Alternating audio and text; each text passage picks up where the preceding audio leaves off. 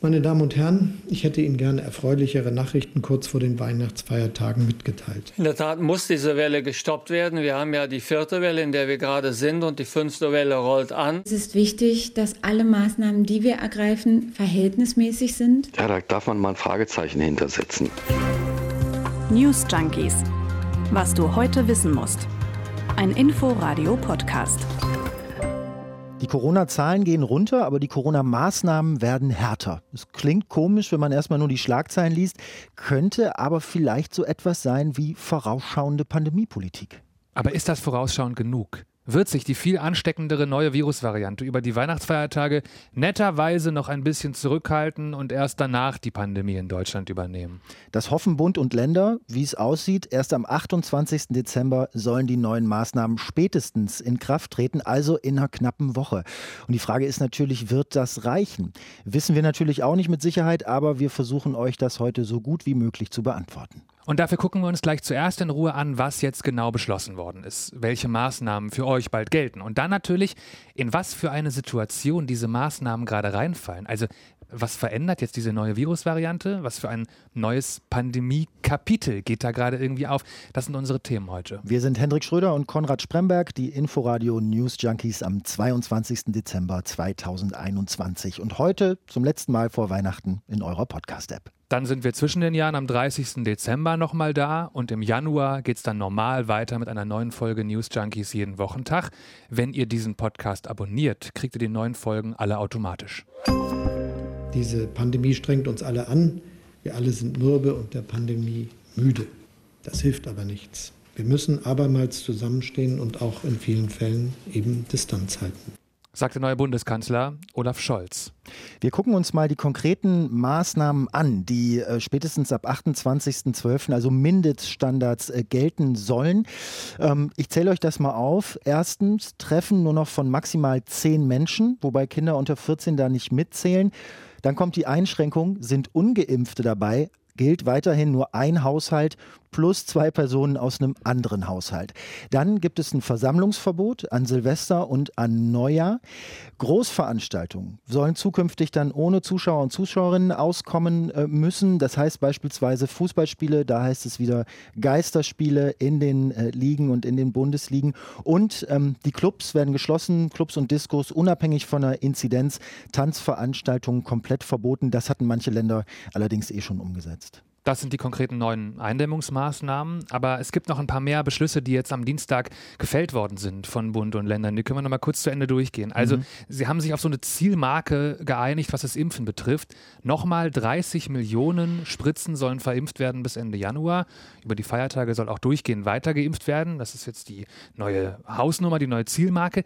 Länder fordern vom Bund eine konkrete und schnelle Vorbereitung darauf, dass eine allgemeine Impfpflicht kommen könnte. Der Bund soll sich nach Wunsch von einigen Bundesländern darauf vorbereiten, dass es ab Februar schon irgendwann diese Pflicht geben könnte. Betreiber von kritischer Infrastruktur, das kommt dazu, Krankenhäuser, Polizei, Feuerwehr, Strom, Wasserversorgung und so weiter, werden jetzt explizit aufgerufen, Notfallpläne, die es größtenteils schon gibt, nochmal zu überprüfen, auch anzupassen und sich darauf einzustellen, dass diese Pläne bald auch aktiviert werden müssen vielleicht. Also da, das klingt schon nach einer gewissen Dramatik, finde ich. Ne? Wenn Betreiber kritischer Infrastruktur ähm, ja, aufgerufen werden, Notfallpläne zu erstellen, also da merkt man schon, okay, da, da sind tatsächlich Gedanken dahinter. Vielleicht noch mal ganz kurz dazu, Konrad, was jetzt, was jetzt nicht beschlossen wurde. Mhm.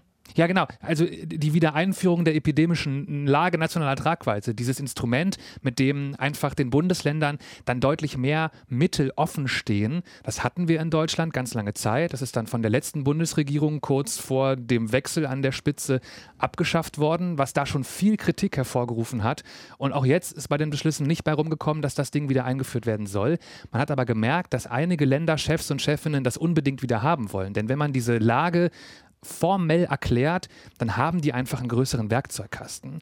Und ich gehe davon aus, am 7. Januar, wenn spätestens wieder beraten wird auf mhm. dieser Ebene, mhm. dann werden sie da wieder drüber diskutieren. Also Wiedereinführung der epidemischen Lage nationaler Tragweite wurde nicht beschlossen. Alle anderen Beschlüsse, was dann gilt ab nach Weihnachten, haben wir euch aufgezählt. Mhm. Ähm, Nochmal kurz zusammengefasst, was dann jetzt über die Weihnachtsfeiertage eigentlich gültig ist. ist ja wichtig zu wissen. Also die alten das, Regeln quasi. Wenn man das fest feiern will, ja, aber ich weiß nicht, wie es dir geht und ich glaube, vielen unserer Hörerinnen und Hörern wird es auch so gehen.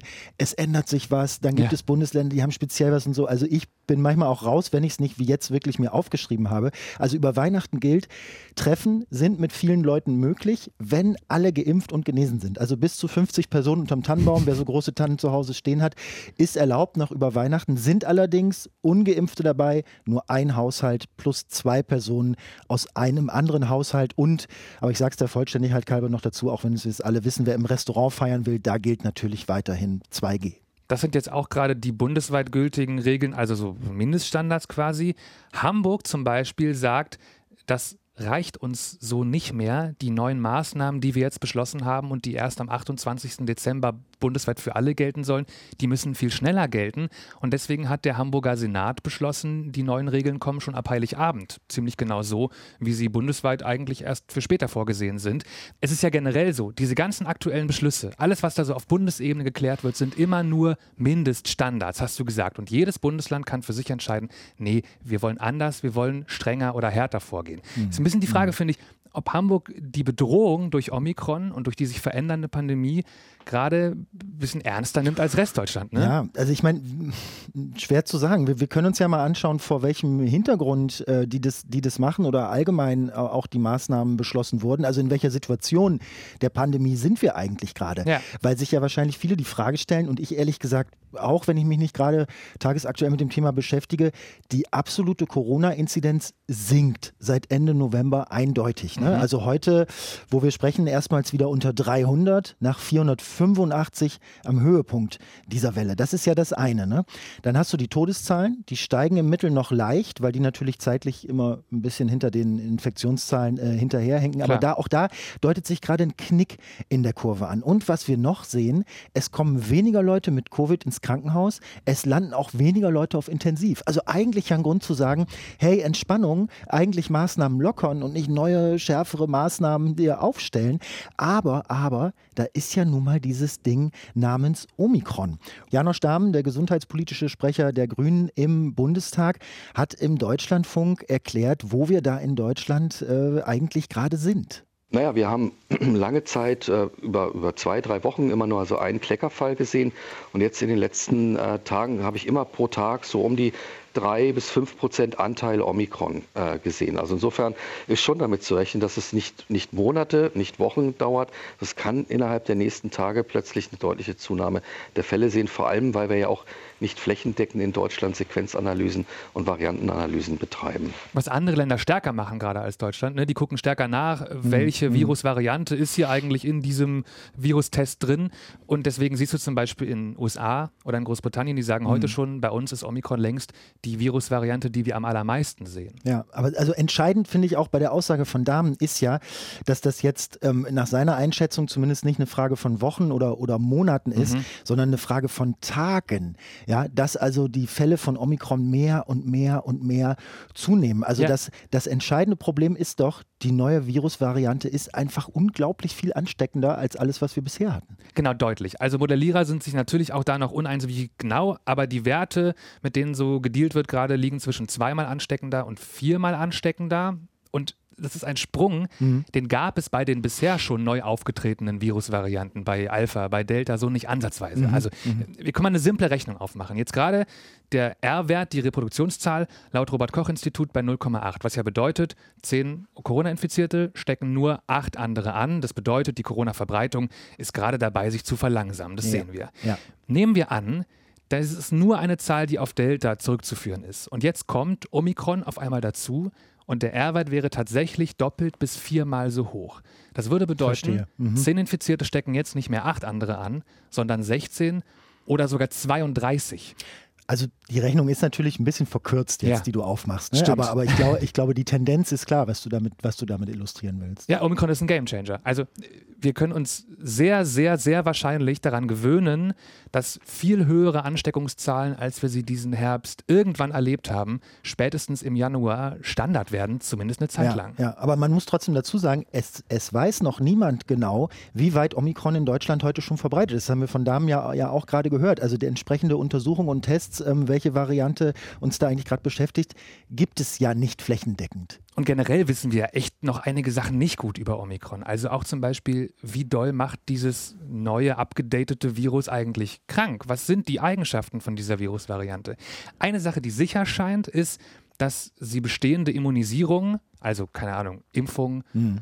Genesung, mhm viel einfacher überwinden kann als bisherige Virusvarianten. Und das ist auch der Hauptgrund dafür, dass Omikron so viel ansteckender ist. Genesene und nur ein- bis zweimal Geimpfte, also noch nicht Drittgeimpfte, noch nicht Geboosterte, sind laut Robert-Koch-Institut viel schlechter geschützt als bisher. Aber mal eine Sache, selbst wenn diese Verdopplungszahl so unglaublich viel höher liegt und Omikron so unglaublich viel ansteckender ist, was man bisher hört aus Gebieten, die besonders betroffen sind, Südafrika zum Beispiel, ist ja, dass die Verläufe viel, viel ähm, äh, weniger verheerend sind. Ne? Also leichte Verläufe in der Regel. Und da habe ich mir überlegt, und das ist natürlich auch nicht exklusiv, okay, dann kriegen jetzt wahnsinnig viele Leute Omikron, aber nur die allerwenigsten Leute leiden wirklich darunter, sind so ein bisschen erkältet, ein bisschen schlapp und dann ist das auch überstanden. Und dann haben wir eine Durchseuchung in der, in der Gesellschaft und da ja auch so ein Virus nicht beliebig oft mutieren kann ist dann das vielleicht dadurch äh, viel eher gegessen, die Pandemie, als, ähm, als, als wenn wir jetzt äh, darauf warten, dass sich wirklich alle impfen lassen, oder? Ist das, eine, findest du das Quatsch oder ist das nicht eine Sinnvolle, also ich glaube, eine sinnvolle Analogie. Ich glaube, du musst erstmal vorsichtig sein mit dem Südafrika-Vergleich, weil die Menschen da sind im Schnitt viel jünger, als wir in Deutschland sind. Und von denen sind schon viel mehr Leute in Kontakt gekommen mit dem Virus, also waren krank oder ähm, sind auf andere Weise immunisiert. Also auch da sind ja schon einige Leute geimpft. Und deswegen ist das, glaube ich, eine andere Ausgangssituation als bei uns. Und es gibt gerade einfach noch nicht genügend Daten, als dass man sagen könnte, Omikron ist tatsächlich ein harmloseres Virus. Aber selbst wenn das so wäre, also wenn die Krankheitsverläufe im Schnitt leichter, weniger schlimm wären als bei den bisherigen Varianten, dann hätten wir ja trotzdem das Problem, dass alle Menschen, die krank werden und bei denen das auch rausgefunden wird über einen Test, in Quarantäne müssen. Mhm. Und das mhm. führt dazu, dass in Phasen, wo unglaublich viele Menschen gleichzeitig krank werden, ja. vielleicht nicht schlimm krank werden, ja. aber dann haben wir trotzdem, was wir vorhin meinten, eine kritische Infrastruktur. Ja. Auf einmal eine, eine, Feuerwehr, die nicht mehr arbeiten kann, Krankenhäuser, wo auf einmal kaum noch Leute sich um die Kranken kümmern können. Mhm. Und ich glaube, das ist das Hauptproblem daran, dass Omikron so eine viel ansteckendere Variante ist. Dass oh. einfach die absoluten Zahlen doch ja. ein Problem sind, unabhängig davon, wie schlimm die Krankheit ist. Und du hast natürlich wahrscheinlich auch noch das Problem, dass wenn die Infektionszahlen so massiv in die Höhe schnellen, mhm. selbst wenn die allermeisten einen leichten Verlauf haben, sind es natürlich trotzdem immer noch genug, die dann auf der Intensivstation landen, ähm, um, um die dann eben auch an ihre Kapazitätsgrenzen zu bringen. Also ich glaube, wir können es ganz nüchtern zusammenfassen. Omikron verändert gerade diese Pandemie und zwar stärker als alle bisherigen Mutationen. Also es ist eigentlich eine es klingt so dramatisch, aber es ist eine neue Pandemie in der Pandemie. Also das eine Virus verschwindet wahrscheinlich langsam, das andere übernimmt aber zeitgleich. Ja, und damit sind wir wieder bei der Frage vom Anfang. Ne? Kommen wir damit klar? Oder ist die Pandemie gerade wieder mal schneller als wir und am Ende kommt dann der nächste dicke Lockdown und wir bereuen, dass die Corona-Politik wieder zu langsam war? Das ist dieser alte Konflikt. Handelst du vorausschauend super hart? Machst damit für einen Haufen Leute äh, Weihnachten kaputt und nicht nur das, auch mhm. ihre Geschäftsgrundlage und so weiter. Also brauchen wir nicht mehr auszuführen, was das auch alles zerstört. Aber rettest aller Wahrscheinlichkeit nach mehr Leben? Oder wartest du eben, bis die Omikron-Welle hier so heftig zu spüren ist, wie in England, wie in den USA und dann widerspricht ja auch niemand mehr, wenn du für neue Maßnahmen bist?